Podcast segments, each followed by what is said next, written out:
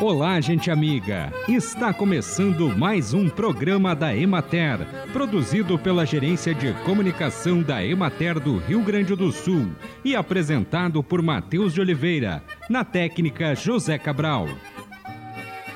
Percorrer o supermercado e se deparar com alimentos orgânicos já está sendo um hábito.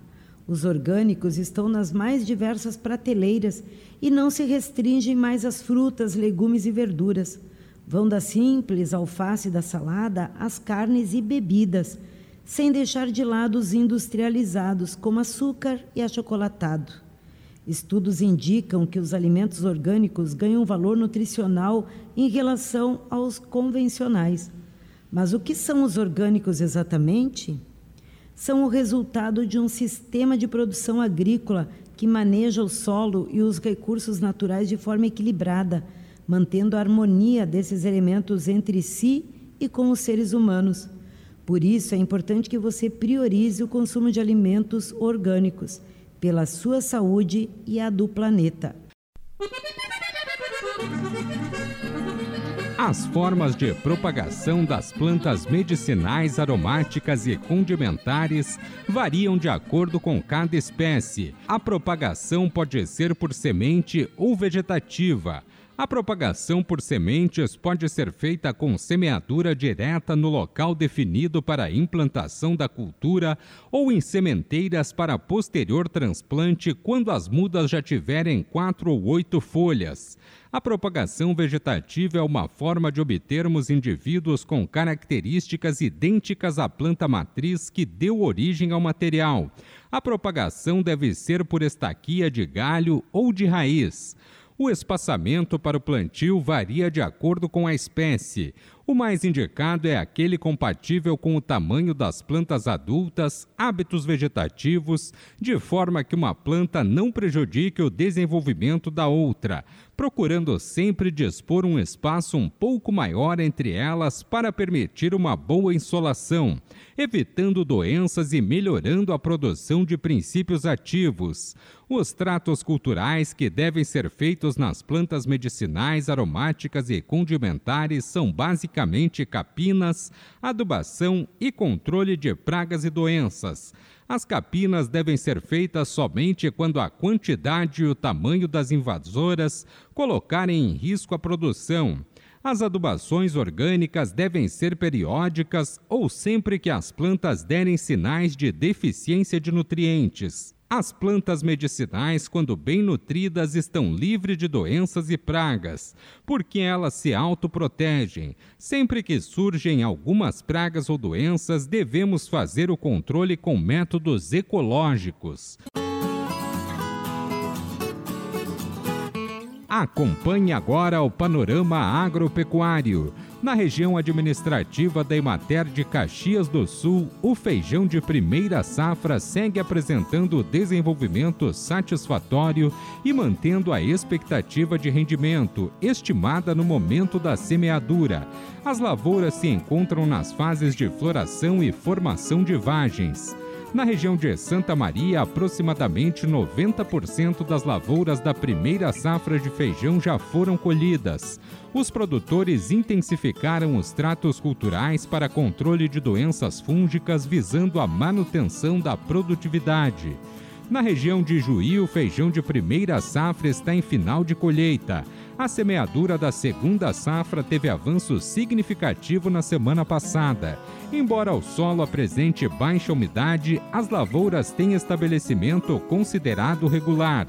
Na região de Soledade, o baixo teor de umidade do solo impede avanços da semeadura da segunda safra de feijão. O plantio das lavouras atingiu 60%.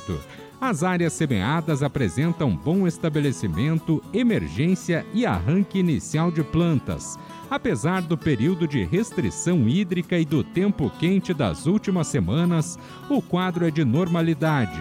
Na região de Frederico Westphalen, a colheita das lavouras da primeira safra alcança 93% das áreas.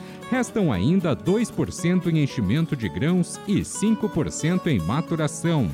A cultura foi beneficiada pelas condições climáticas que, associadas ao manejo realizado pelos agricultores, com controle de pragas e doenças e adubação nitrogenada, proporcionam produtividades satisfatórias.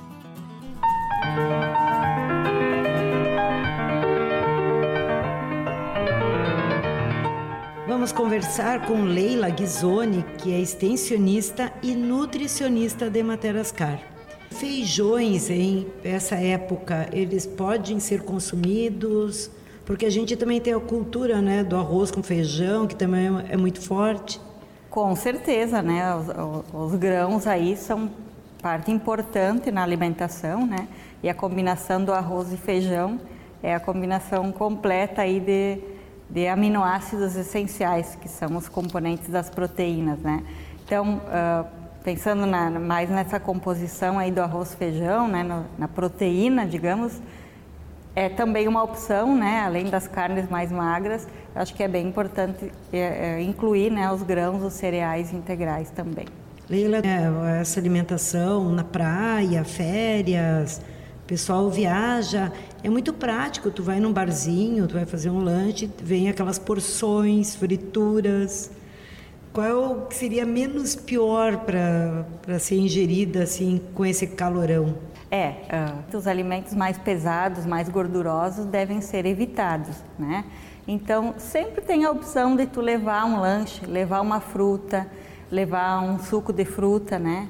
É, claro que bem armazenado e que mantenha, né? a, a conservação uh, e procurar, né, uh, ao invés de alimentos fritos, por exemplo, alimentos assados, então, né, se for adquirir, né, para evitar esse excesso de gordura aí, né. E essa questão que você fortaleceu, né, uh, muita hidratação. Tem aquele, aquela dica, aquela sugestão de tanto tempo antes de comer, beber ou depois de tanto tempo, daí tu pode beber, né? Comer e beber ao mesmo tempo é saudável, é preciso evitar ou conforme o tipo de bebida não não requer tanto cuidado assim. Como é que funciona o nosso organismo? É, é importante uh, intercalar, né? No horário da refeição, consumir o alimento, né? E, e, a água, de certa forma, claro que pequenos goles de água podem estar sendo ingeridos, né? Mas beber muito líquido durante a refeição também prejudica a digestão e absorção né, dos nutrientes dessa, dessa alimentação. Então, procurar se hidratar nos intervalos das refeições é o mais adequado. Né? E falando em bebida, né, também muito se consome né, nesse período bebida alcoólica. Esse também é um fator é, que pensa em, hidratação, ah, vou beber, né? Uma cerveja, vou beber alguma bebida alcoólica.